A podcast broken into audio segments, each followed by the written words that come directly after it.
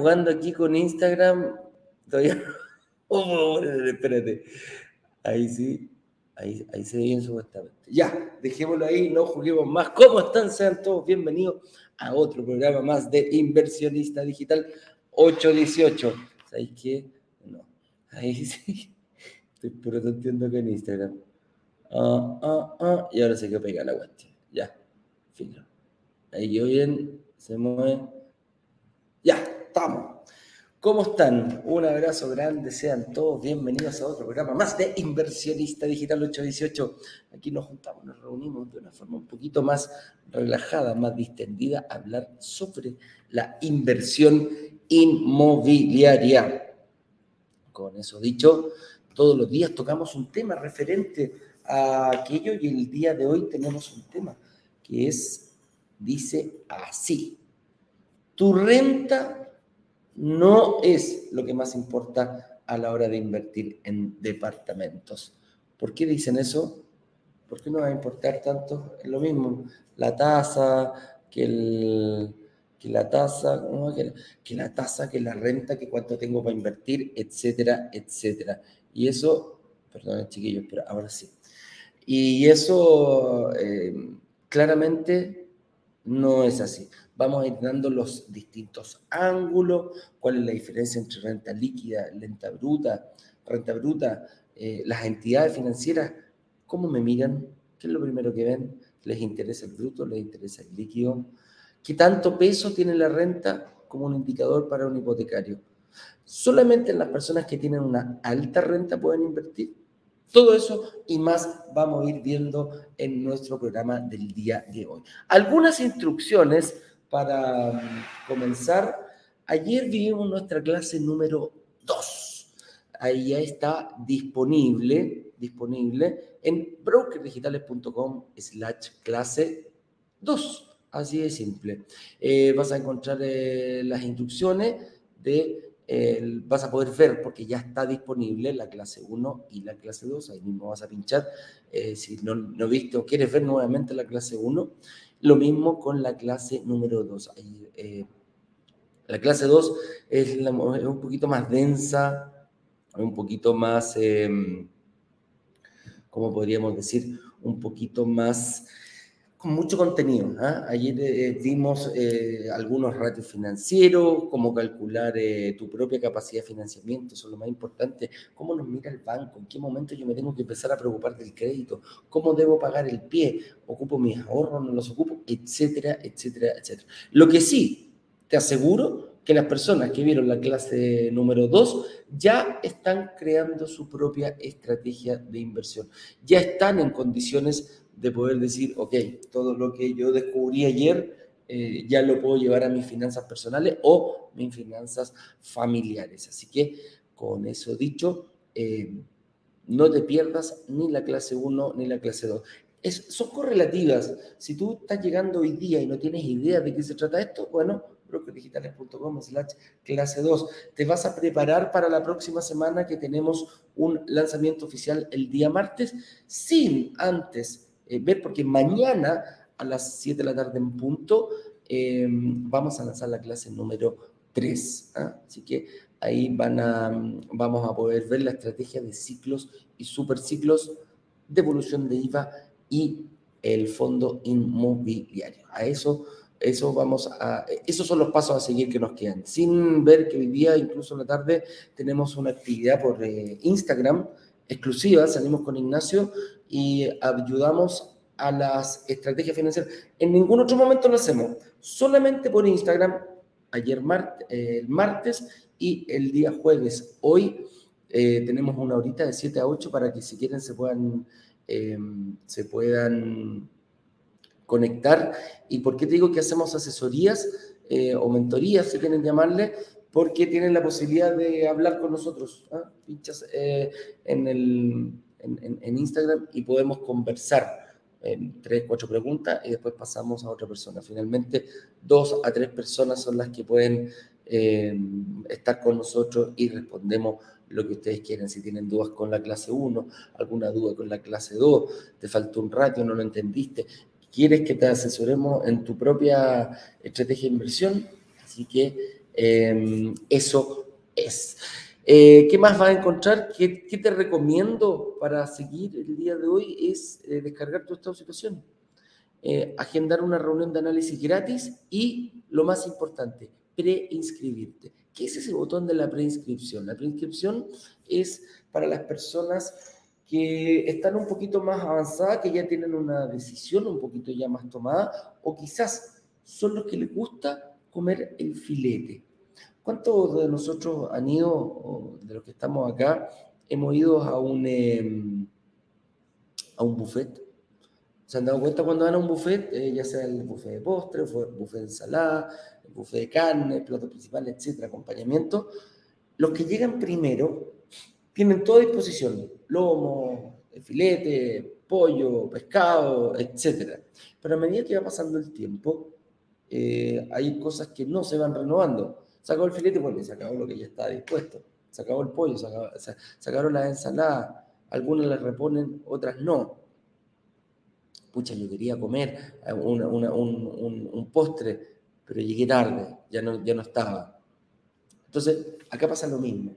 El día, el fin de semana, vamos a ver porque el día lunes vamos a sacar un video en el cual vamos a grabar directamente eh, un, el, inicio, vamos a grabar eh, la oferta completa. Así de simple. Vas a poder descubrir la oferta, vas a poder eh, ver los precios, vas a poder ver las tipologías.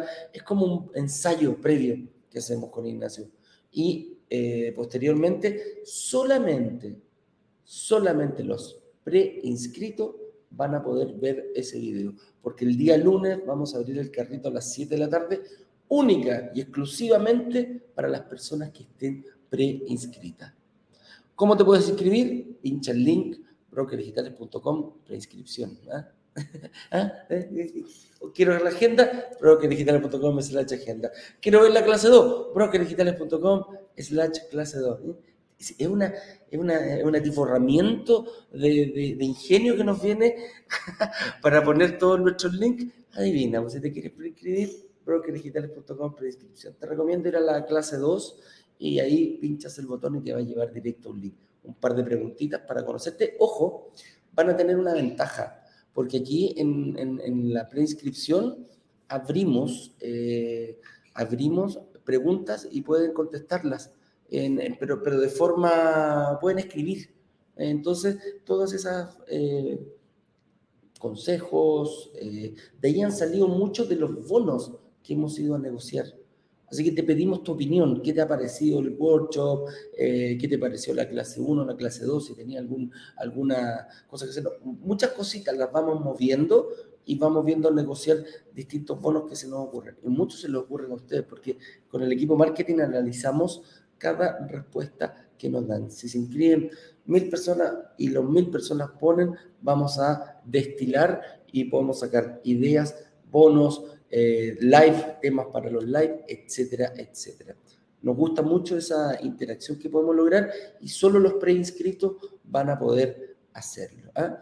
Lo único que les pido que nos digan, eh, mucha gente, eh, me, va a llegar un mensaje de una amiga me dice, oye, ya, pues, córtala aparecerme, déjame, déjame hacer la clase yoga tranquila acá en YouTube. No se preocupen, si le aparecemos es por algo. ¿ah? Por algo estás aquí y esa es la forma de comunicarnos. Así funciona nuestra comunidad y así vamos enfocados. Así que eh, con eso dicho, señor director, por favor, em, haga pasar también a mi invitada, porque tengo una invitada muy especial el día de hoy, ¿ah? nuestra chica dorada, ¿ah? la Fran Corrales, que eh, siempre deja la escoba cuando entra aquí a Instagram, que todavía no me manda la invitación para poder aceptarla. ¿ah? Así que, Fran, no te puedo hacer. ¿ah? Si no me manda la invitación, cariño mío, no puedo eh, aceptarla aquí, mi invitada. Ahí la veo, ya, aquí estamos bien entonces. Eh,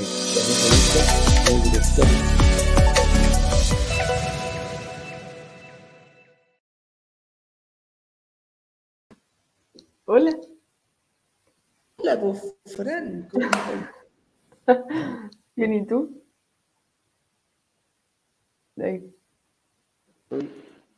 Estoy, estoy, ¿me escucháis? A ver, ¿aló? Sí, perfecto. Ahí conectaron los audífonos. Y en la mañana llega la, la, señorita y me dice, Edu, no te escucho, ya, voy a ver qué pasa. Y era ella que estaba conectando su audífono y no me escuchaba. ¿Cómo estáis, Franny? Lo mejor es que te dice salir, volver y todo, y era sí, yo. Era yo, ¡Uy, mano tu, tu, tu, computador! Y era ella finalmente. ¿ah? Eh, oye, a la gente de Instagram que estoy viendo ahí que me hagan preguntas, dejen las preguntas en el box porque empieza a entrar y salir gente, chicos, y se va, se va, se va, se va hacia arriba, ¿ya? Eh, ahí estoy viendo a, eh, a, una persona que me está haciendo preguntas. Déjalo en el box de preguntas y después te las contesto al final cuando tengamos, analicemos el tema del día de hoy, que dice tu renta no es lo que más importa a la hora de invertir en departamento. Antes de, para la gente que no conoce, Francisca es la jefa del área comercial, es la es la que dirige a los analistas, dirige a los asesores y a los back office. Entonces, cuando tenemos, después de hacer una reserva, vas a tener una reunión obligatoria con los analistas y después vas a pasar por el área de, eh, de eh, asesores. Y ahí explícale un poquitito, Fran, cuál es la pena de, de nuestra asesora y back office.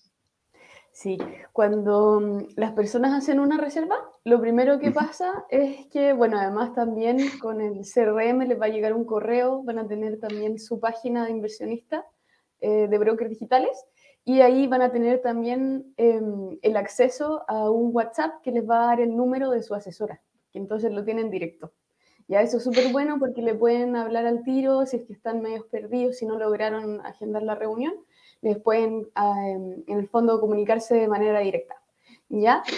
Y entonces, una vez que hacen la reserva, por lo general la asesora los llama, los contacta, es la, la, persona que los va orientando y guiando durante todo el proceso.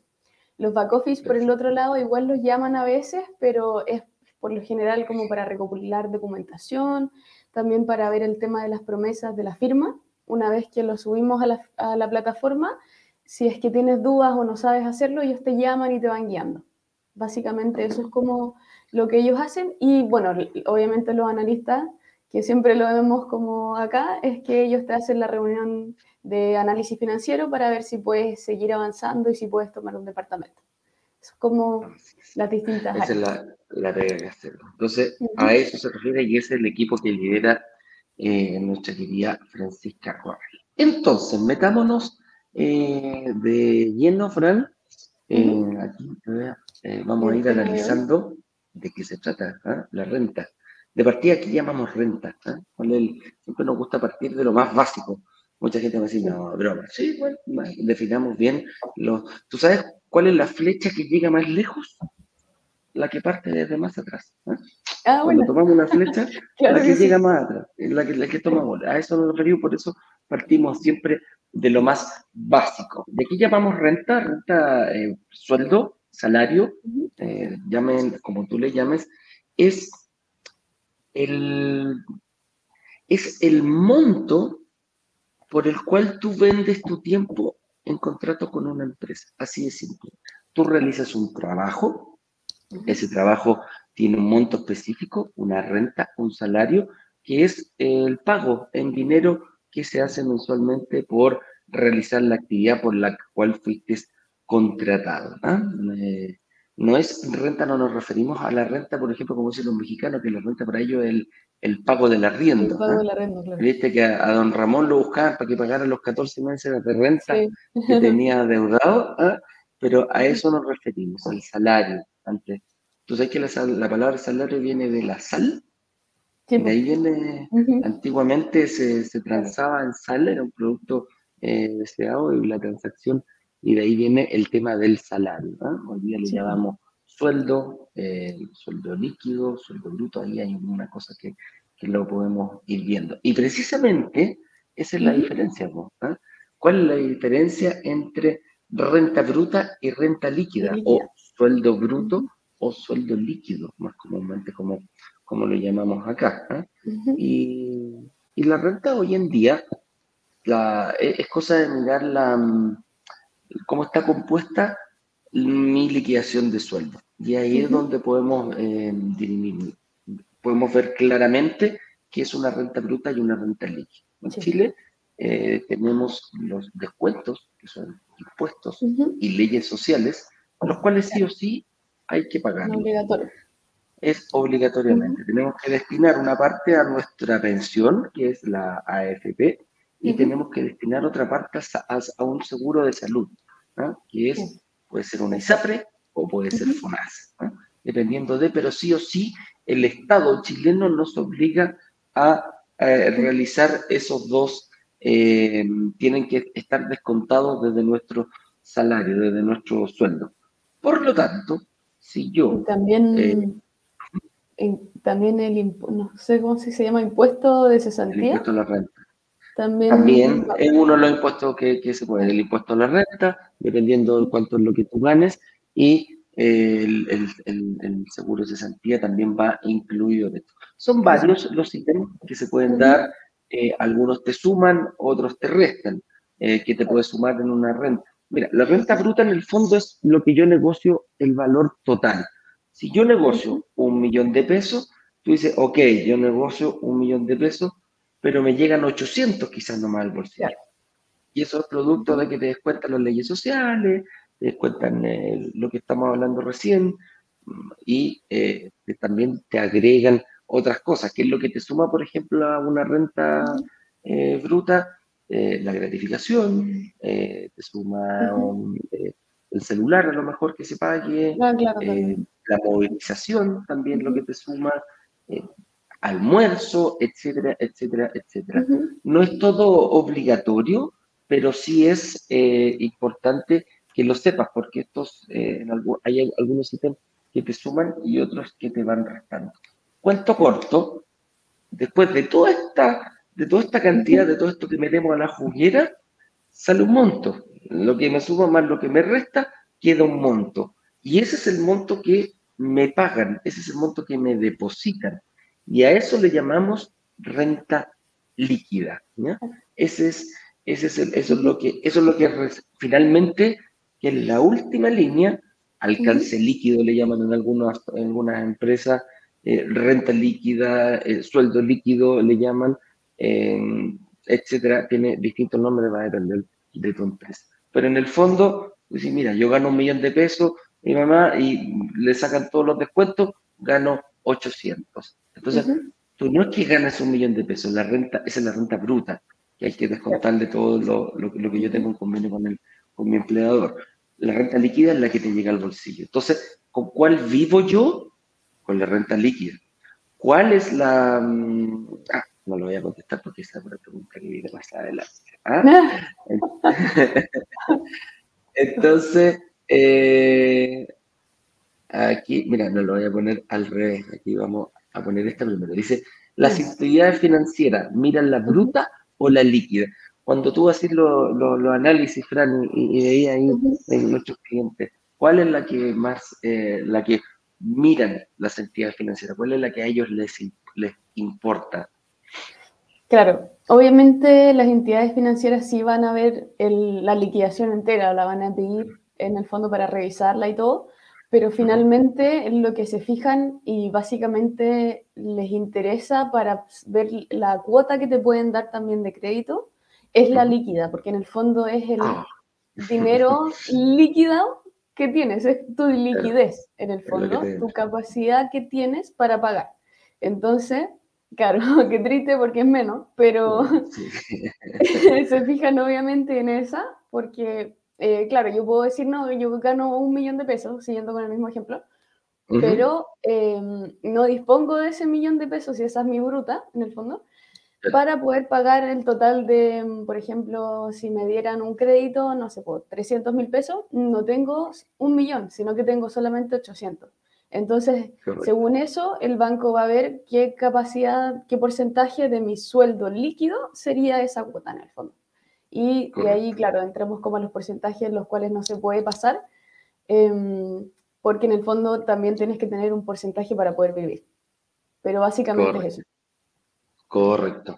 Así es. Entonces, eh, nos tenemos que fijar en la renta líquida. ¿ya? Ese es el, lo, que nos miran absolutamente todas las entidades financieras. No hay ninguna que se solo los bancos. renta bruta. Aquí sí es transversal, eh, tanto eh, banco, financiera, mutuaria, cooperativas, eh, cajas de compensación, etcétera, etcétera, van a ir por la renta líquida, que es finalmente, como lo dijimos, es tu renta total menos todos los impuestos y eh, obligaciones eh, con el Estado que tenemos que cancelar, que principalmente lo que no, uno no puede zafar es la salud y eh, la pensión.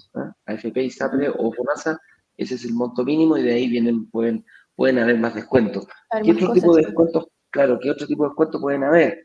Muchas veces préstamos que uno negocia con el empleador, que dice, mira, hay que préstame un millón de pesos, el empleador adelanta un millón de pesos y dice, ok, te lo voy a cobrar en cuotas de 100 luquitas. ¿ah? Fran, yo sé que hay gente que va a llegar, apenas lleguen, te toquen el timbre, me avisáis nomás, la Fran va a ir a buscar. Me parece que está pasando eso, porque está la verdad. No, yo sigo. anda, anda. No, no, no, no, quédate en Instagram, no, no, no, no lo sé. Porque después se pone más mañas, dale. Entonces, eh, ¿Qué tan importante es la renta al momento de invertir? ¿Qué tan importante es mi sueldo? ¿Me puede dejar fuera mi sueldo? La respuesta es sí, te puede dejar fuera. ¿Es, el, ¿Es la variable más importante al momento de pensar invertir? La respuesta es no. ¿Con un sueldo alto eh, me aseguro eh, poder invertir? No. ¿Cómo? Si gano 5 millones de pesos de todas maneras voy a poder invertir. Y la respuesta es no. El, salario, oye, una persona que gana un millón de pesos puede invertir, sí. Y el decir con no, sí, también puede ser, se puede dar. Y se nos ha dado mucho. Personas de 10, 15, 20 millones de pesos que ganan, aunque uno no lo crea, muchas veces eh, no pueden calificar. Y eso es única y exclusivamente porque la renta, el salario, el alcance líquido, la última línea, no es única y exclusivamente el valor que, mira, que miran los bancos y la entidad financiera al momento de invertir. Aquí se da otro fenómeno que es cuando hablamos de, em, cuando hablamos de, em, ahí volvió la frase. Ahora sí. ¿Llegó? Sí, ya estamos. Sí. Ya están, ya llegaron los maestros, ya, ya, qué bueno, qué bueno. Entonces. Perrito. Más encima, el peritimbre, ¿eh? el perritimbre. Entonces, eh, a, lo que, a, lo que me refiero, no hay ninguna renta que te asegure el poder invertir. No existe ninguna renta que te diga, ok, si yo gano un millón de pesos, puedo invertir. Si yo gano dos millones de pesos, con seguridad puedo. Si yo gano cinco millones de pesos, puedo invertir. El equilibrio que hay en el, entre tus ingresos, tus deudas y tu patrimonio, que finalmente los, los, los, eh, datos que te piden para llenar un, eh, un, estado de situación, el equilibrio entre ellos el que te va a permitir invertir, no solamente la renta. Yo puedo ganar un sueldo de 10 millones de pesos, pero si mis deudas superan los 10 millones de pesos, eh, no sé, pues tengo que pagar 8 millones de pesos al mes, estoy viviendo con 2. Flaco, no te va a alcanzar. Es así de simple. El banco va a analizar estos tres grandes Em, estos tres grandes eh, pilares, podríamos decir, y la renta va a ser una, la deuda va a ser otra. Yo puedo estar pagando, no sé, pues puedo estar endeudado 50 millones de pesos y gano 5. Oye, estoy endeudado 10 veces mi renta. Ese es el famoso leverage. El, el banco te dice, no, no, no, no, no, usted puede estar endeudado máximo. Oye, pero si yo lo puedo pagar, ningún problema. Baje la deuda y después yo le presto un crédito hipotecario. Es así de simple. ¿ah? Oye, pero las tarjetas influyen, las tarjetas de crédito influyen también. Oye, pero yo tengo 100 millones de pesos aprobados en una tarjeta. ¿Los tenía ocupados? Bueno, te voy a tomar el 5%, 5 millones de pesos. Oye, pero, y, te das cuenta que no, no hay muchísimos. La línea de crédito, ¿cuántas líneas de crédito tienes aprobadas? También te pega un poquitito. Entonces, te vas dando cuenta que la renta obviamente es importante, marca un estatus, marca un, un, piso, pero de ahí eh, puedo quedar eh, sin aprobación claramente. Así que Y también creo que mm, igual hay cosas importantes como el comportamiento también, porque eh, los bancos también analizan, por ejemplo, pongamos que Eduardo y yo tenemos en la misma renta, tal cual, es lo mismo. Pero eh, Eduardo es súper riguroso en los pagos, cumple siempre todos los meses, eh, por ejemplo, la tarjeta la paga todos los meses al día. ¿No? Se va al móvil. claro, yo no. Sí, claro, entonces, supongamos que tenemos el mismo gasto, es tal cual. No es una suposición, es realidad esta cosa, ya, sigue con el ejemplo. Eh, tenemos el mismo gasto también. Eh, pero claro, Eduardo paga todos los meses la tarjeta, súper al día, pero yo no, no lo pago todos los meses, sino que, claro, junto la plata tres meses y les pago, o no sé, eh, un año que hice, no sé, bicicleta y después pagué. Eso afecta también. Independientemente de que tengamos la misma renta, tengamos la misma deuda, también va a afectar. Porque en el fondo el banco va a ver, ah, mira, ella no paga, no es tan buena pagadora, entonces quizás no es tan bueno prestarle tanta plata porque en el fondo eh, no estoy tan seguro de que me vaya a pegar el próximo mes, porque hemos visto que no es, no, no es rigurosa con los pagos, se demora tres meses. Entonces, todo eso también lo toman en cuenta. Eso también es importante. No, es súper importante eh, demostrarle al banco que uno es capaz de sostener la cuota en la que uno se, se, compromete. Y, y, es tan importante pagar en la fecha, como lo dice la Fran, es tan importante pagar en la fecha porque el banco va, aunque mira, aunque sea una tarjeta, aunque sean tres cuotas precio contado, entonces, mucha gente dice, oye, yo voy a aprovechar porque quiero ganarme los puntos. ¿ah? lo voy a comprar en tres, en tres cuotas precio contado. Está perfecto, no hay ningún problema, lo puedes hacer, pero tienes que ser riguroso en el pago, porque después quieres tomar un crédito a, a, 360 cuotas, 30 años, ¿sabéis que este compadre no, no es bueno, este compadre me paga cada tres meses, cuatro meses, eh, no me sirve? Entonces, también puede aportar un poquitito. Y te das cuenta que empezamos a sumar factores y a sumar factores, a sumar variables a este... Mm, a, este, a esta licuadora que, que, hacemos, que prácticamente es como lo que, lo que hacen los, los, eh, los analistas de riesgo, que toman todas estas variables, las meten en un programa, antes ellos mismos hacían, ellos mismos hacían el, el, el, análisis, hoy estas variables se meten en un computador y te sale el famoso número. Y muchas veces, dedito para arriba, dedito para abajo. ¿Le presto o no le presto? Entonces, y ahí hemos, hemos dado un montón de tips Em, un montón de tips de, cómo, de cómo verlo. Ahora, la pregunta que nos viene dice, ¿qué tanto peso tiene la renta como indicador a la hora de pedir un crédito hipotecario? Yo creo que es la pregunta que hemos analizado ahora. Puede ser importante, pero no es la más relevante. El monto que no, y muchas veces nos dicen acá, oye, pero el banco me pide que yo gane 3 millones de pesos. Bueno, veamos eh, la propiedad que estás comprando. A lo mejor estás comprando una propiedad de alto octanaje. ¿ah? Te piden 3 millones de pesos, imagínate, eh, para pagar el 25% en interés serían 750 mil pesos. Perdón, de la, tasa, el, el, crédito hipotecario. El 25% de mi renta líquida es la que el banco va a destinar a pagar un hipotecario. Ah, dice que uno, o sea, si yo, si yo tengo, quiero pagar 500 mil pesos de dividendo, ¿Tengo que ganar dos millones de pesos? Sí. Ah, pero si yo tengo una deuda de, estoy pagando mensualmente 100 mil pesos y por un crédito a 60 meses, bueno, ya no te van a dar 500 mil pesos. Le tenemos que descontar ese crédito y tu renta para hipotecario quizás va a ser 400 mil pesos. ¿Te das cuenta?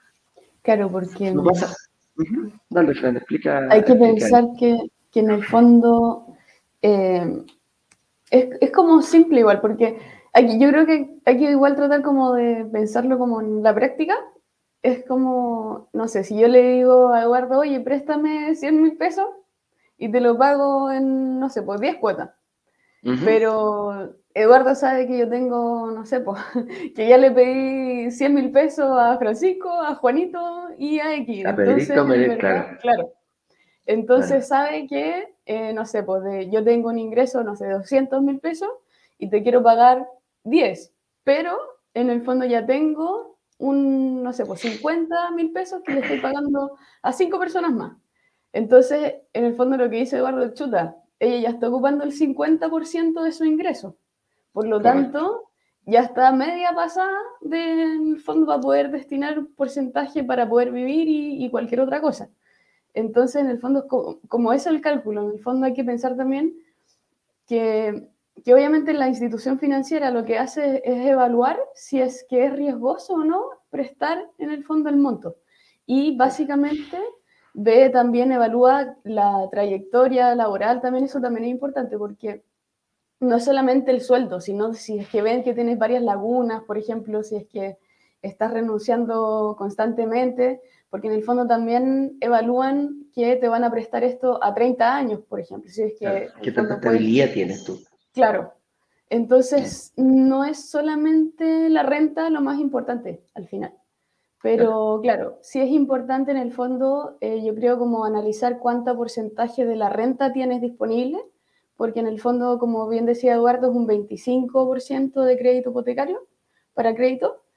Pero, por ejemplo, si ya tienes deudas en consumo que ya quizás superan el 15, porque ese es como el máximo, em, puede que te presten menos del 25. O quizás tienes un crédito hipotecario también, otro, más chiquitito, que ya te ocupa un 5%, entonces todo eso hay que ponerlo en esta juguera que estamos hablando. Claro, súper bien el, análisis que habla, que es cómo te miran los bancos. Lo, lo, que dijo la Fran eh, es perfecto en ese sentido, que es lo que dan los bancos. Ahora, hay personas que me pueden decir, Eduardo, yo a mí me dan, no me prestan el, el 40, me prestan el 35. A lo mejor eres más regoso. Y hay otro quizás a lo mejor que diga, oye, a mí me prestan el 50 bueno, a lo mejor eres menos riesgoso. Eh, muchas veces una técnica de los bancos es prestar sobre el nivel de endeudamiento promedio. ¿Por qué? Porque si te dicen, ok, la, normativa de los bancos eh, o, instituciones financieras estar en un 40%, que es 15 de crédito a corto plazo y 25 a largo plazo, si yo después me quiero cambiar de, mm, si yo después me quiero cambiar de, de, mm, de banco mm. lo tengo un poquito más amarrado. No voy a calzar en las políticas de riesgo del banco nuevo, por lo tanto lo dejo, lo dejo amarrado para mí. El, el, negocio del banco no es solamente venderte créditos ni hipotecarios ni de consumo, es venderte el seguro, darte una tarjeta de crédito, ojalá más de una, eh, tarjetas débito, eh, cheques, etcétera, etcétera, etcétera. Cualquier producto bancario le llaman cruce que es el, cruzar a un cliente, es amarrarlo, tenerlo en una red, es darle el seguro para la casa, darle el seguro vida, eh, ojalá que la plata él la invierta conmigo, con tomar eh, que, que, venga a fondo mutuo, etcétera, etcétera. Por ahí va. Todo eso pesa al momento de pedir un, un crédito hipotecario. Ahora, existe el salario, el sueldo, y momento perfecto para invertir? Y yo esta pregunta, siempre que me la, siempre que me la hacen, le respondo con otra pregunta. Yo sé que no se hace en mala educación, pero yo les haría una pregunta y los que somos papás ya la hicimos. ¿Existe el momento perfecto para tener un hijo? Claro. ¿Existe el momento perfecto? Mira cómo lo hiciste tú. Yo a mi hija la programamos, me acuerdo con, con, con, con mi, mi, ex señora, eh, cuando nació la programamos, pero no fue, siempre estaba el temor de decir, ¿será el momento? ¿Será el momento? Nunca es el momento perfecto para tener un hijo, los hijos se tienen. Lo mismo eh, va a pasar con, el, con el, el, momento de invertir. Lo más probable que no sea el, el momento perfecto, si tú, si tú esperas a invertir, se te va a pasar, eh, si esperas el momento perfecto para invertir, se te van a pasar un montón de oportunidades por el lado. el objetivo es al revés, es cómo armo mi situación actual hoy para poder invertir. ese, ese, es el objetivo. ¿Cómo yo con mi salario de hoy, con mi situación de hoy, con mis deudas de hoy, soy capaz de crear una estrategia de inversión para poder invertir? Algunos me van a decir, Eduardo, yo puedo invertir hoy día mismo, yo soy capaz, soy, eh, soy capaz de ir a un banco, soy capaz de ir a una mutuaria y me van a prestar el monto que yo necesito para invertir en un departamento de 2.000, 3.000, 4.000 UF, etcétera, etcétera. A lo mejor hay personas que nos dicen, yo hoy no puedo, pero si armo una estrategia de aquí a dos años, que es cuando necesito invertir, el, cuando me entregan el departamento, lo más probable es que en ese momento sí pueda invertir. Entonces, por eso, a eso nos referimos. No existe ni el momento preciso, ni el momento perfecto, ni tampoco el salario perfecto. Nosotros, Fran, eh, lo hemos visto en la estadística, tenemos inversionistas desde un millón de pesos, 900 mil pesos, 950 mil pesos. A, lo mejor tiene que complementar renta con otro, pero se puede. Y también, ¿te acordás que hemos tenido grandes inversionistas que han querido comprar, 20, 30, 80 departamentos y, con un... Mira, una vez llegó un inversionista que nos quiso comprar 80 departamentos. De un proyecto, ¿te acordás que se llevó la línea completa? Claro. Oye, me gustaron la, tipología de 2 con 2. Sí, señor, ¿cuánto quiere? Todo. ¿Cómo? Y, te acordás que tuvimos, fue uno de los primeros. Hizo, llenó la, la, se, se, preinscribió, apenas abrió en el carrito, no, no le importó el, el, proyecto, llegó, hizo la reserva de horas, fue uno de los dos o tres primeros en llegar. Y a las 10 de la mañana ya no teníamos ni un solo departamento. Y nuestros inversionistas dijeron, ¿pero cómo? Bueno, hay inversionistas. Una tremenda renta, ya ni me acuerdo pero tenía hartos ceritos para los lados. ¿Cuántos terminó invirtiendo, Fran? ¿Te acordáis? Cero. y lo reservó de otro. Y terminó invirtiendo cero en departamento. No nos compró ni uno. Como cuatro meses estuvimos negociando. Al final, está ahí. Sí, sí, me acuerdo. ¿Te acordáis? Ah, pero ¿y se lo puedo pasar al gerente de la empresa? ¿Vaya a comprar o no vaya a comprar? Ah, ¿va a invertir o no va a invertir? Al final eso y eran sueldos altos, salarios altos. Y también tenemos el, caso contrario. Ayer eh, un chico decía, mira, yo salí de, Puente Alto y, tuve, eh, armé todo para poder eh, salir adelante y, y, a punta de esfuerzo, esfuerzo, esfuerzo, esfuerzo con mi, con mi pareja, logramos invertir. En un momento pensamos en una estrategia para invertir juntos. Después juntamos más pies eh, bajamos el, porcentaje de, crédito que no calificamos y, logramos invertir cada uno por su lado. Entonces, lo que, quiero, lo que quiero decir con esto es que no busques el momento perfecto, no esperes el momento perfecto para invertir. Es perfecto invertir hoy. ¿Cuándo es el mejor momento para invertir? Ayer porque las propiedades van a seguir subiendo, siempre van a tener una, tendencia al sí. Y todos sabemos que mientras antes inviertas, va a ser más, mejor premiado.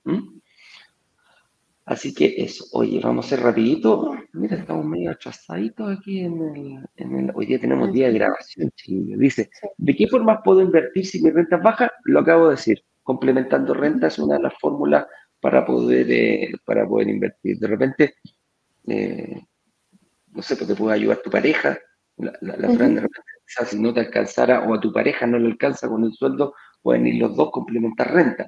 Uno puede ser aval, uno puede ser el, el Lo vemos mucho eso, Fran, que invierten en pareja, ¿o no? Sí, lo vemos harto. En el fondo eh, también nos ha pasado que, claro, vemos rentas quizás bajas y o que quizás tienen alta em, como capacidad de, o sea, de endeudamiento, perdón, alto, entonces por lo tanto no les alcanza para asumir la, la, nueva deuda con crédito hipotecario y deciden complementar con pareja. Y ahí lo importante es tener en cuenta el vínculo. Una de las cosas importantes que, que en el fondo va a tomar la institución financiera es que no puede ser cualquier persona. Entonces, eh, tiene que ser, por ejemplo, eh, familiar directo, no sé, por ejemplo, mamá, papá o hijo también puede ser, hermano, em, o pareja, que haya un vínculo, quizás un, hijo de por medio también puede ser, o que estén casados. Y lo otro... ¿Unión civil? Sí, ¿cierto? Perfecto, también, sí, sí, sí. No me hagas dudar. perdón, perdón, señorita. Y lo otro pues, importante el otro también importante es que eh, la renta de la otra persona. No es como que quiero completar lo que me falta, sino que tienen que ser eh, dos montos bien parecidos para poder en el fondo lo que va a pensar en la institución financiera. Por ejemplo, pongamos que yo y Eduardo vamos a complementar. Entonces ellos van a decir, ya, si es que la Fran no puede pagar, Eduardo tiene que asumir entonces la deuda. Y así, por, ende, en el fondo tienen que tener una renta más o menos parecida y no, por ejemplo, no sé, yo 800 mil pesos, Eduardo 300, porque en el fondo eh, pasaría que ahí si yo me quedo sin pega, quizás Eduardo no puede asumir la deuda. Entonces, como básicamente sería eso como lo más importante.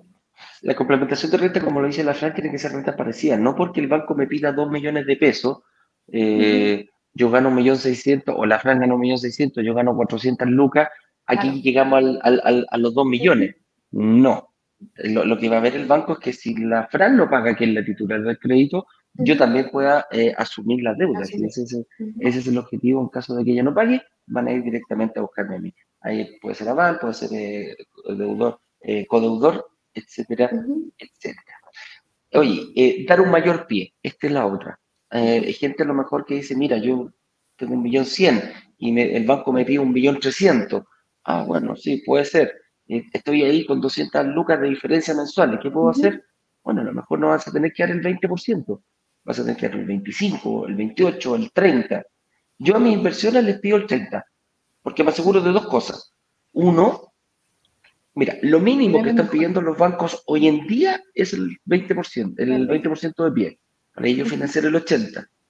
Pero si yo me presento con un 79, con un 78, con un 75, con un 70% para pedir de financiamiento, el banco te mira de otra forma. Dice, ah, este compadre está más comprometido. ¿ah? aquí, hay, aquí hay un compromiso mayor, estoy financiando menos, por lo tanto te miran, mira, te miran de dos formas. Te miran que tienes una mayor seguridad para poder invertir y lo más probable que al pedir un monto menor comparado con el total de la inversión, a lo mejor te premien bajando tu puntito la tasa, bajándote un, un porcentaje.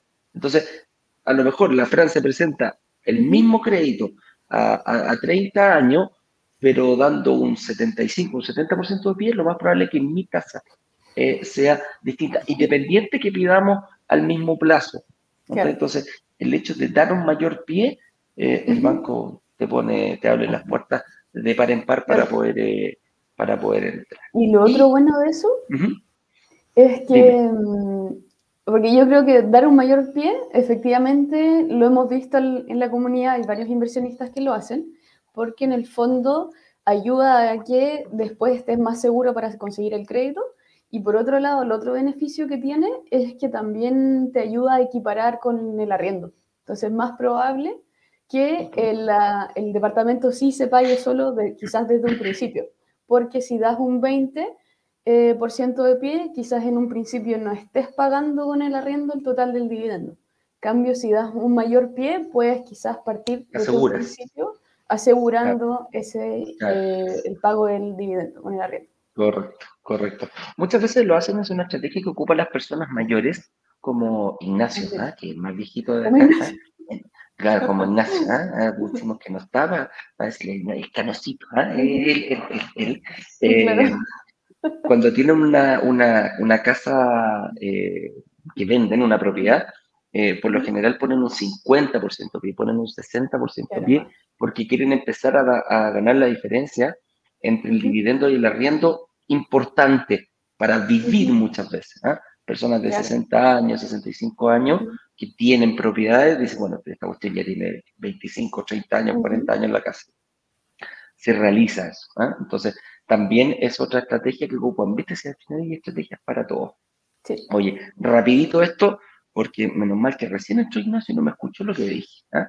Eh, dice, hacerlo a través del fondo de inversión. Esto es súper importante. El fondo de inversión que nosotros creamos precisamente para personas que eh, quizás por estar en DICOM, por considerar que ellos tienen una deuda baja, por una renta baja, o a lo mejor se tienen que ir arreglando durante el periodo de construcción y quizás para este proyecto eh, no califica porque necesita mucho más tiempo. Entonces, el fondo de inversión te va a permitir poder ver cómo monitorear cómo funciona este tema de, la renta inmobiliaria, cómo podemos ser inversionistas inmobiliarios a través de eh, un grupo. Entonces nosotros no vamos a comprar un departamento. A lo mejor hoy no puedes firmar una promesa de compra-venta, A lo mejor hay personas, me decían el otro día, oye, yo soy extranjero, pero me están pidiendo mínimo tres años o cuatro años para poder empezar a sacar mi residencia definitiva. Bueno, parte con el fondo de inversión, durante todos estos cuatro años vas a empezar a invertir, vas a ganar plusvalía, vas a ganar la diferencia entre la renta y el dividendo, vas a ganar el cash flow, que es lo que, eh, lo, que se paga mensualmente, etcétera, etcétera. Vas a ver cómo ir ganando, pero vas a ir con el fondo de inversión. Otras personas me dicen, eh, oye, ¿y si yo quiero quedarme solamente en el fondo de inversión y tenerlo como una, eh, como una alternativa? Y, quizás, no sé, pues, junto más de 20 millones que por un departamento de 100 mil, de, de mil UF que yo quería invertir, ¿puedo quedarme en el, en el fondo de inversión? La respuesta es sí. Sí. no hay ningún problema. Puedes, puedes quedarte forever, puedes, dejar, puedes, tomarlo como, puedes tomarlo como una segunda herramienta de inversión, quizás. Y, y voy quizás seguir sacando las lucas y, y, prepararte para el momento que tengas el crédito hipotecario. Es más, es más. Tú dices, yo quiero, mira, yo tengo un crédito hipotecario y, me, me, gustaría comprar un departamento que está arrendado. El mismo fondo, a lo mejor, dice, ¿te gusta alguno de los que tenemos? Y está arrendado ya. Puedes empezar a sacar, mira, y este es el arriendo, y esto es lo que se paga, y esto te va a quedar la diferencia. El fondo es capaz de traspasarte uno de los departamentos porque hay sinergia. El fondo no va a comprar de un solo departamento, pero a lo mejor necesita liquidar a algún inversionista que quiera sacarse plata. No sé, pues se, juntan cuatro o cinco gallos, o se le juntan cuatro o cinco gallos que quieren sacar 20 millones de pesos. Bueno, voy a tener que, salir a vender un departamento. Y lo más probable es que llegue una noticia a, todos los, inversionistas que vamos a estar en el fondo y diga, ok, me decido y me gusto. Así que esa es una tercera forma de eh, hacerlo a través del fondo de inversión inmobiliaria. Sí, y el otro, dile, dale, dale, con el fondo es que también hay personas que mm, han invertido en departamentos de entrega inmediata, con que en el fondo van a pedir crédito, y nos preguntan, ¿y puedo también invertir en el fondo? Pensando en que ah, quizás más adelante, claro, van a comprar otro departamento.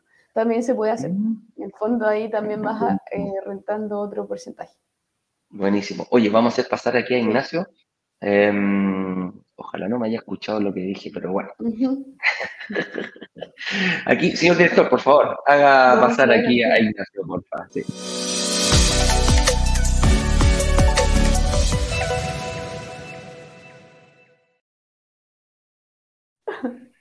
Sí, chito, sí, Lo, lo, escuché absolutamente todo.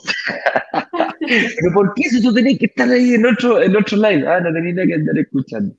Pero bueno, amigo mío, si la verdad uno no puede taparla, el sol no se tapa con los dedos. ¿ah? Es verdad, estas canitas, mira, este lado aquí me lo sacó el señor director y este lado acá me lo sacaste tú. Así tal cual. Oye, bienvenido Ignacio. Vamos a pasar a preguntas. Eh, una, mm, algunas preguntitas aquí que haya elegido el señor director que considere importante para, para compartirlo con la comunidad. Así que vamos a ir viendo. Y acá nos dice eh, Hanu, eh, ya empezamos con estos nombres eh, medio raros para mí. Yo voy, señor director, déjeme eso ahí. Hanu Homan, no, sé cómo se pronuncia, pero así lo vamos a decir. Dice, Homan, si tú tienes un departamento y un crédito hipotecario en una mutuaria, ¿cómo lo declaras o no lo declaras en tu estado de situación e ingresos, ah, ingresos al momento de pedir otro crédito? No lo declaras. No, ok. Calladito, así de simple. Te quedas callado y en el estado de situación omites eso porque nadie lo va a ver. ¿ah? No va a aparecer eh, Ahí entonces te quedas calladito, calladito cuando lo tengas en la mutuaria. Esa es la gracia de la mutuaria, porque si tú eres en un banco, el banco publica, en publica tu deuda en el sistema financiero. La mutuaria... ¿Sabes cuándo podrías cuándo podría declararlo? Cuando, te convenga declararlo. Sí. Por ejemplo, mi mujer tiene un departamento que le saca 150 lucas de diferencia. Entonces, eh, se le paga solo y le, hace aumentar su renta. Está sobre el 30%. Claro, está sobre el 7% que te, que te quita el banco, ahí ya te conviene declararlo. Ahí te conviene declararlo, claro, porque te, hace más rico, las rentas te empiezan a hacer más rico. Un poquito más riesgoso desde el punto de vista de que, de que el componente de tu renta si era fijo 100% al inicio, tenía un departamento, tenía un porcentaje que es variable. Después tenía un segundo departamento, allá, un poquito más. Un tercer departamento, cuatro, al final de cuentas tenía un, 20% fijo y 80% de tus ingresos son renta variable. Entonces, eh, ese componente de variabilidad de tu renta hace que seas un poco más riesgoso, se te hace más difícil. Por eso que Eduardo dice muy bien de que mm, es más mejor eh, dar un 30% de pie porque eres menos riesgoso para el banco, baja la tasa, eh, le arriendo con el dividendo se te queda una diferencia aún mayor, etcétera, etcétera, etcétera. Hay un montón de... Ahora, con, eso dicho, si es que, si es que llegar al 20% raspado, raspado, raspado, bueno, a navegar la tormenta. Así es. Oye, mira acá, Belén nos pregunta, Belén Castro, ayer mencionaron seguros de ahorro dentro del flujo. Entonces, ¿se puede considerar los ahorros de APB en el flujo de caja personal para el estado de situación? Los seguros eh, de ahorro. Sí, el, a ver, el APB es un, es un aporte eh, previsional voluntario que yo hago a, la FP para, mm, para mejorar mi pensión futura. Y el banco sí lo considera, ojo, el banco sí lo considera como dentro del ingreso porque la APB tú lo puedes dejar de pagar en cualquier momento. No es, no es un contrato a plazo fijo. Entonces, no lo descuentas de tu renta, sino que lo suma. Eh, eh, es uno de los ítems que se suman. Así que no, no, no, si tuvieses, tuvieses mucha plata en la APB, eh, tienes que declarar en tu patrimonio. Eh, la APB es patrimonio tuyo. Lo tienes que declarar. Tal cual. Tal cual. Es como un seguro mm. con ahorro. Tenías un seguro con ahorro, ahí tenés plata metida en el seguro, tienes que declararlo también. Uy, de veras. Se me había olvidado el de mira. Uy, un cazador Mira, palo, lo, he dicho, lo, he dicho como, lo he dicho como 100 veces en los 100 últimos... veces, sí. Me, me, acuerdo que en el último no, no, no lo puse, No lo puse. sí. De veras que tengo un seguro, vos. Tengo un seguro con ahorro. Ay, ay, ay. Ay, Virgen María. Oye, mira, aquí Arpal Chile, la Ale, un saludo Ale, ¿eh? para los chiquillos, Arpal me encanta la Ale, una, una chica, una inversionista, nuestra está su testimonio, eh, ella tuvo un problema, quedó con movilidad reducida y, y puso esta empresa que es de movilidad para personas, eh, de transporte para personas con movilidad reducida, para personas con, silla de rueda, que no se pueden movilizar. Así que, chiquillos, llamen a Arpal Chile cualquier persona que lo esté viendo. Y ella ya tiene un departamento, invirtió con la hermana, fíjate. A ella no le dan crédito, ella es como la, dueña de la empresa, pero la hermana tiene mejor, eh, ¿cómo se llama? Tiene mejor posición frente al banco. Y entre las dos hicieron una estrategia y están invirtiendo. Así que las chiquillas la felicito. Y ella nos ve mucho y, aporta con, su, con sus preguntas. ¿Mito o realidad? Me pregunta la Ale. ¿Mito o realidad que al recuperar el IVA de un departamento no se puede vender en dos años? He tenido harto debate con mis amigos y voy ganando gracias a lo que aprendo con ustedes. buenísimo, buenísimo. Em, no, yo no, no, no, sé, sí, totalmente. mito, Tú puedes vender tu departamento cuando tú lo desees. Otra pregunta es. si te conviene. como decir, la guagua será fea, pero la guagua es mía. Es mía. tal cual, tal cual. Así es. Eh, se puede vender cuando tú quieras. Eh, otra cosa es si te conviene venderlo. Ese es otro debate. Si te conviene o no te conviene venderlo. Yo no, yo no lo vendería tan rápido. Yo un departamento que acabo de sacar un financiamiento, esperaría mínimo dos años para venderlo, eh, antes de pensar en recuperar, hago la recuperación del IVA primero y después lo vendo. Yo, yo me fijo en la, en la, plusvalía. Si la plusvalía está por sobre lo que... Mira, cuando la plusvalía comienza a bajar, ahí le, le empiezo a echar el, el ojo así, bueno, mm, este, este ya está empezó, mira, me está dando, este año me dio un 8, el año siguiente me dio un 7, el 6, cuando llegue al 5, 4%, eh, estoy pensando ya en deshacerme porque a lo mejor puedo encontrar otra oportunidad en otro sector al 8 y dejo, no dejo plata arriba de la mesa. Entonces, más que, más que el tiempo, te lo da, para mí, te lo da la plusvalía al momento de vender un departamento.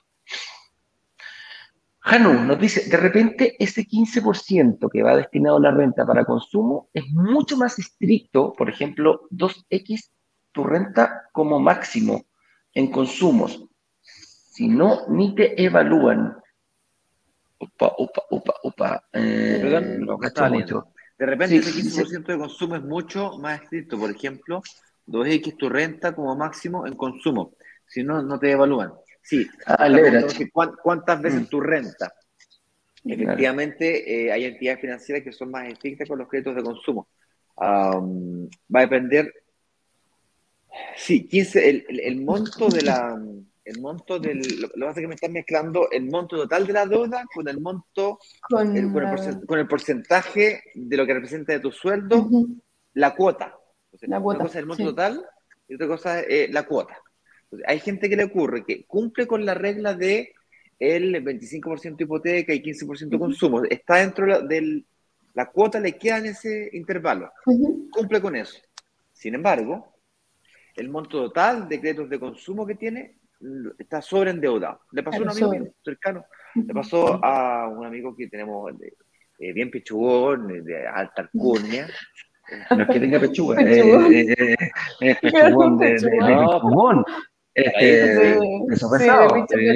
no, de peso pesado. el perro cortisona es una alpargata al lado. de cuatro ruedas, con volante, o sea, auto, auto bien. Sí. Bueno, y la historia corta, él eh, tuvo que hacer un gasto muy grande para poder operar ahí, en el extranjero, bla, bla, bla, y tenía un, un crédito de consumo gigante. ¿sí? Entonces, se dudó él, se dudó la mujer y, se la a la, a la mujer. A su hija. Correcto. Pero, a pesar de tener un sueldo súper alto, tenía un nivel, y la cuota le queda dentro de los intervalos, fue lo que le calculamos, de repente, ¡pum! Ah, chuta, nos dimos cuenta que tenía un, un crédito consumo que estaba X cantidad de veces por sobre su sueldo. Entonces, hay entidades financieras, tal como dice Jano, que son más estrictas. Entonces, por ejemplo, el, Banco Azul te, te deja endeudarte máximo 10 veces tu sueldo de créditos de consumo. Y el Banco Rojo te deja endeudarte 8 veces tu sueldo. Bueno, o da, bueno, da se entiende. Entonces, claro, tení, tení quieres comprar deuda o quieres sacar, y en uno te dicen rechazado y en otro te dicen aprobado. Eso es confuso, no se entiende por qué. Y son las, las condiciones comerciales de cada banco. y, ciertos bancos son más pro hipoteca y ciertos bancos son más pro consumo. Y depende de las políticas del banco van cambiando. Ya me, conseguí plata aquí barata, compadre, ya mételo hipoteca y tráeme cuentas nuevas. Y a las cuentas nuevas le metemos las tarjetas de crédito, le metemos los seguros y rentabilizamos por ahí. Ese tipo de cosas ocurren en el mercado. El, banco, a diferencia del el banco, a diferencia del, de las mutuarias, de las mutuarias el negocio del banco es, son las cuentas corrientes, las líneas de crédito, tarjetas de crédito, seguros y el cruce de productos. El negocio de las mutuarias es solamente el hipotecario y, los, y los seguros. Seguro. De la hipoteca. No. Oye, mira lo que me trajeron. ¿Te trajeron a ti o no? ¿Te llevaron a ti? A mí me trajeron café. No, me, me piqué, voy a buscar un café. No, si no te tienen, Ignacio, no te tienen a ti.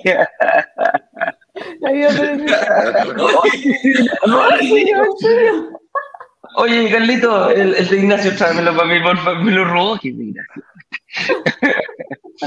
Oye, mira lo que sale aquí. No, pásamelo para acá, pásamelo para acá. ¿Ah? Mira, aquí tengo mi cafecito. ¿ah? Y ese tiene, ese tiene más azúcar. ¿ah? Oye, mira lo que dice Moisés Carrasco. Hola, dice, estimados, ¿cómo están? La Fran fue la que me ayudó cuando decidí invertir. Tiene una paciencia única para explicar. Saludos para ambos. Mira, ¿ah? Ahí tenéis. Sí, tiene ahí, hace mucho tiempo. Hay que tener alta paciencia para aguantar a Eduardo.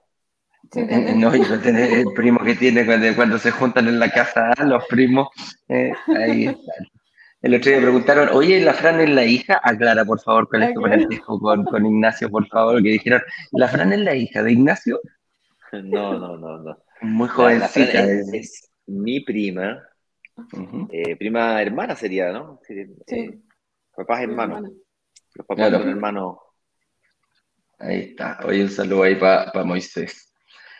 Eric Quiroz dice, hola, para un segundo crédito hipotecario en mutuaria, ¿el nuevo dividendo debe ser igual? ¿Debe ser el 25% del ingreso líquido o puede ser un 30%?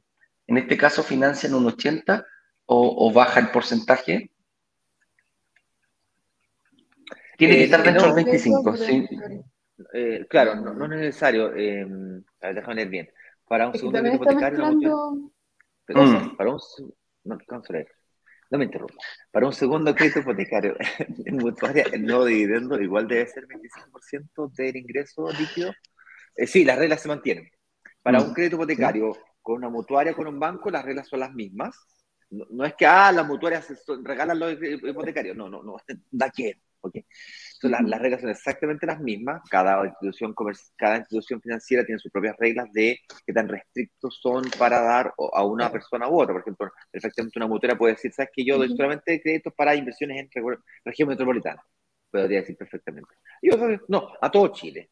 Ok, fantástico. Hay otros que pueden decir, mira, el monto mínimo que yo te doy de préstamo son 2.000 UF te, presentáis un, proyecto con un financiamiento de 1.600 UF rechazado, o sea, no califica dentro de lo, que nosotros como política, porque nosotros solamente damos créditos de 2.000 UF para arriba, pero las condiciones son las mismas, los requisitos son los mismos. Así es. Oye, aquí tenemos otra preguntita que nos hace eh, Luis López. Nos dice, ¿y qué pasa con el tema de la edad? ¿Hasta cuándo se puede? Ahí, Fran, ayúdale a, Luis a ver quién le puede responder.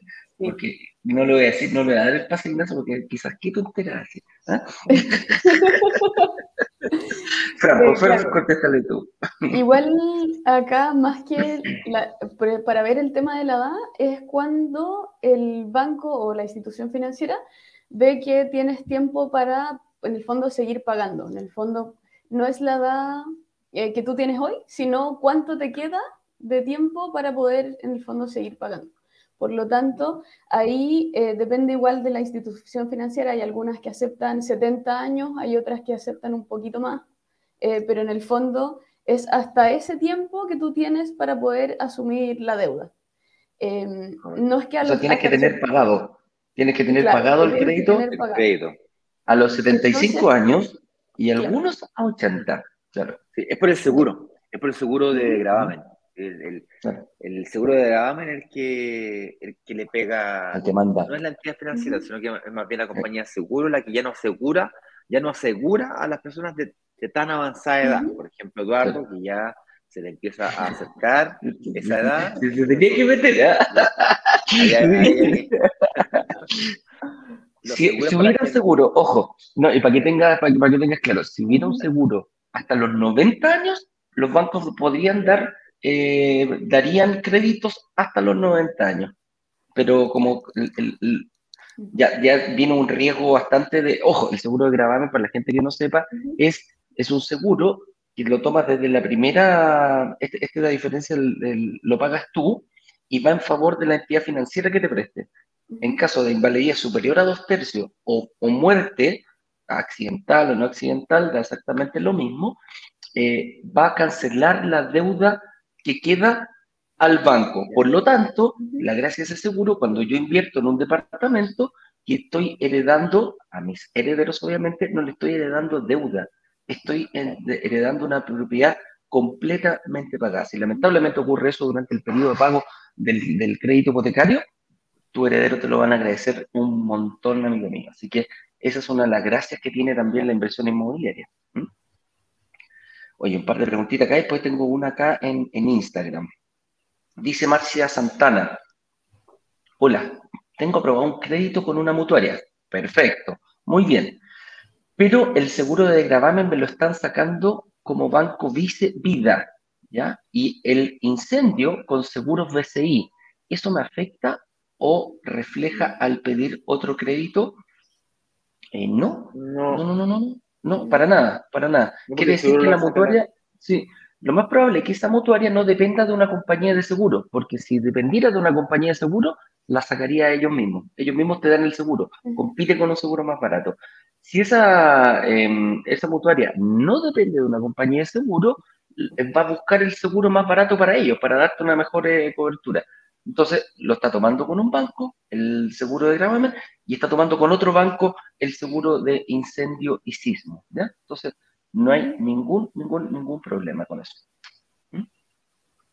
Moisés nos pregunta eh, por acá, nos dice, supongamos que ya invertí, ya invertiste, no hagamos oposiciones, ¿ah? Moisés ya invirtió, te tenemos aquí, la, la frente tiene aquí. Dice, y me dieron el departamento, ok, te vas a departamento, y le paso la administración a estas empresas que se dedican a ello, perfecto. ¿La empresa se preocupa de ir reajustando el valor del arriendo o yo debo dar la instrucción? Buena pregunta, buena, pregunta. Está, está lo, lo, que debiera pasar y lo que en la práctica pasa al final de cuentas el departamento es tuyo, el que le afecta a ti, la empresa tiene 18.000 propiedades que atender. Tú tenés con suerte dos o tres, pues entonces, si a ti se te olvida, ¿qué te garantiza que a la empresa no se le vaya a olvidar? Entonces, si es cierto, efectivamente la empresa podría estar monitoreando todo el rato aquí, bla, bla, bla, y la renovación, en la práctica yo te recomiendo que tú estés atento a la... no te confíes. Claro, no te confíes. Yo, yo estoy siempre en contacto con el ejecutivo, le, mando una preguntita, oye, ¿cuándo vence? Me hago el tonto. oye, ¿cuándo vence? No, vence tres meses más. Ah, ok. ¿Y cómo están, cómo están los, precios de los arriendos ahora? Están en tanto, ay, están más caros que ahora. ¿Tú crees que podríamos cambiarlo? Ay, qué buena idea, sí, me hago el tonto. Así es. Oye, vamos a hacer una pregunta aquí de Instagram ya para ir cerrando. Mira que tenemos jornada de grabación. Dice Claudio Calquín, ¿qué sucede si la propiedad promesada disminuye su valor dada la crisis? Ignacio. ¿Qué si la propiedad promesada disminuye baja de valor? Mira, existe lo posible y lo probable. ¿Es posible que baje la propiedad de valor? Es posible. ¿Es probable? Muy, poquito, mm. muy poco probable. Sobre todo este tipo de propiedades que están en sectores emergentes, que están en pleno desarrollo, que los precios de la propiedad están subiendo como locos. Los refugios de los fondos inversores, cuando la cosa está así loca y hay recesión y se acaba el mundo y hay pandemia y guerras y, ah, oh, el refugio adivina lo que es no es. No es. Son cosas no, no, no, no, es el casino. No. No, no, no, no, no, no, Tampoco en, la, en, la, cajita o el colchón. Tampoco agarrar la plata y ponerla en el colchón. La, la, así como nosotros nos refugiamos en, la inversión inmobiliaria, los fondos de inversión inmobiliaria también hacen lo mismo. Las grandes familias también hacen lo mismo. Que tener, tener mucha plata metida en acciones.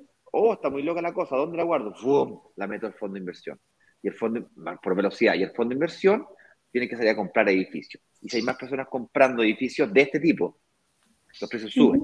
Lo que puede llegar a ocurrir, ofertazos, Black Friday y cosas por el estilo, son las casas más grandes, departamentos de 10.000, 15.000, 20.000, 30.000, 80.000 UF, claro, ahí va a estar más complicado. Ya, ya podría, podríamos pensar que quizás podríamos encontrar un ofertazo, descuentazo. Lo que las inmobiliarias tienden a hacer cuando existen estos fenómenos, y esto pasó en la pandemia, nosotros lo dijimos 1.500 millones de veces, no nos dijeron, no nos creyeron, los que nos creyeron invirtieron y ganaron plata. Ganaron plata. Ahí están dando testimoniales. Y viejo, los precios van a subir, van a subir, van a subir, van a subir, van a subir. Y dije exactamente lo mismo. El refugio, el refugio, el refugio es este, el refugio es este. Chicos, se hace tarde. Sí, déjame aportar un poquitito. Lo que sí bajó, para, para que tenga claro, lo que sí bajó exclusivamente durante la pandemia fueron algunos valores de arriendo, que fue mm. precisamente la gente que decía, chuta, se me fue justo en pandemia, compadre, yo cobro un millón de pesos, eh, un millón de pesos por este departamento y sobre todo los, departamentos de alto los más caros. Los más caros. De hecho, el señor director arrendó, arrendó, ¿te acordáis que arrendó uno que dijo, el, el, tipo dijo, yo necesito pagar el dividendo y lo voy a bajar, dijo, vamos a cerrar un año y después volvemos al precio normal que pasó muchísimo en la pandemia. La gente decía, yo tengo que pagar el dividendo, a, me voy a piso, lo bajo, por último pongo plata en mi bolsillo, pero no pongo el dividendo completo. Eso bajó, pero el valor de los departamentos se mantuvieron al alza durante toda la pandemia. Así que ojo con eso. Chiquillos, Fran, te agradezco tus conocimientos, compartirlos con nosotros, tu simpatía, tu belleza, lo agradece el público, porque imagínate, estos dos gallos feos todos los días, eh, eh, le, da, le, da, un, un, sí, le da un valor extra a la frana, siempre aporta altos corazoncitos, sobre todo aquí en Instagram. Ignacio, un abrazo grande, amigo mío, nos vemos eh, hoy día, la, la, actividad que tenemos, que la anuncié en Instagram en la, en la tarde, a las 7 de la tarde, de 7 a 8, vamos a estar con Ignacio haciendo estrategia. Es el único momento que ayudamos, aportamos con estrategias personales, podéis pasar un poco a hablar con nosotros, estar cinco minutitos, diez minutitos, y después hacemos pasar a otra persona. Así que aprovechense de esa situación y nos vemos a la tarde a través de Instagram. A todos les deseo un muy buen día y nos vemos mañana a las 8. Nos vemos. Chao, chao.